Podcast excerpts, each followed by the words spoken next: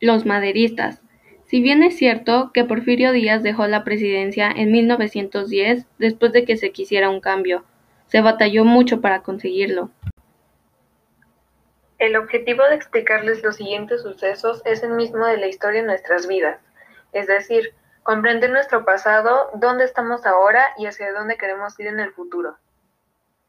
El maderismo fue el primero de los movimientos que conformó la Revolución Mexicana. Fue dirigido por Francisco I. Madero entre 1909 y 1910. Los maderistas fueron una fracción partidaria a algunos ideales del Partido Liberal Mexicano, es decir, fueron miembros de la clase media mexicana que había sido marginada de la participación social. Sin embargo, ellos crearon clubes antirrelacionistas para participar en las elecciones de 1910 contra la candidatura de Porfirio Díaz. Antes de continuar, ¿sabías que Díaz abandonó sus estudios de leyes en el Instituto de Ciencias y Artes de Oaxaca para luchas en defensa del plan de Ayutla? Imagina lo que hubiera pasado con México si le hubiera continuado sus estudios.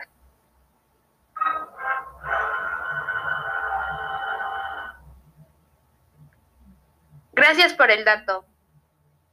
Siguiendo con nuestro tema, fue así, los maderistas fundaron el Partido Antirrelacionista, que lanzó como candidato a Francisco I. Madero.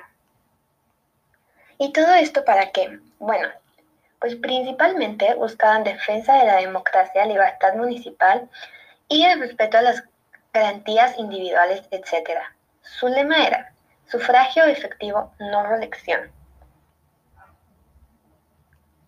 Como candidato, Madero emprendió una exitosa campaña electoral, pero Díaz no iba a dejar que participara en las elecciones.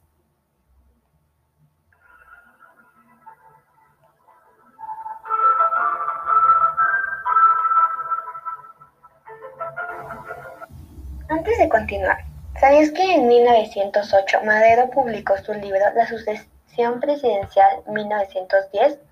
En el que señalaba en claro la necesidad de un cambio en el poder presidencial.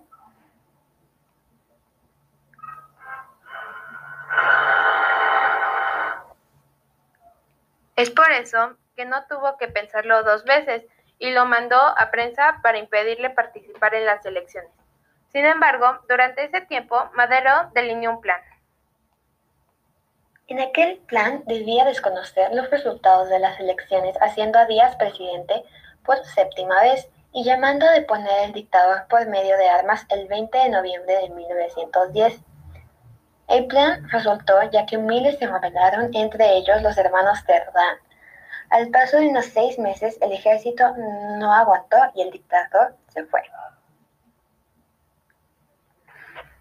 Fue así como Madero fue electo presidente en octubre de 1911 y se promovió la participación de todos los grupos políticos y de los congresistas fueron libres de presentar sus iniciativas. Finalmente, Victoriano Huerta dio un golpe de Estado y mandó asesinar a Madero y al presidente José María Pino Suárez dos años después de su elección.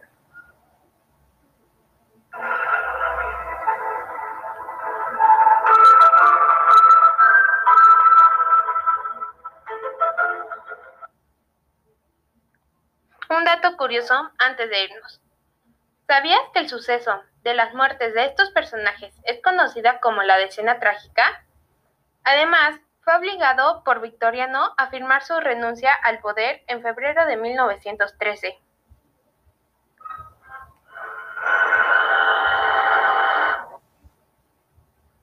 En conclusión, tuvieron que pasar muchos años para tener el sistema de gobierno que tenemos ahora, es decir, sin reelecciones ni guerras como las de hace 100 años, etc.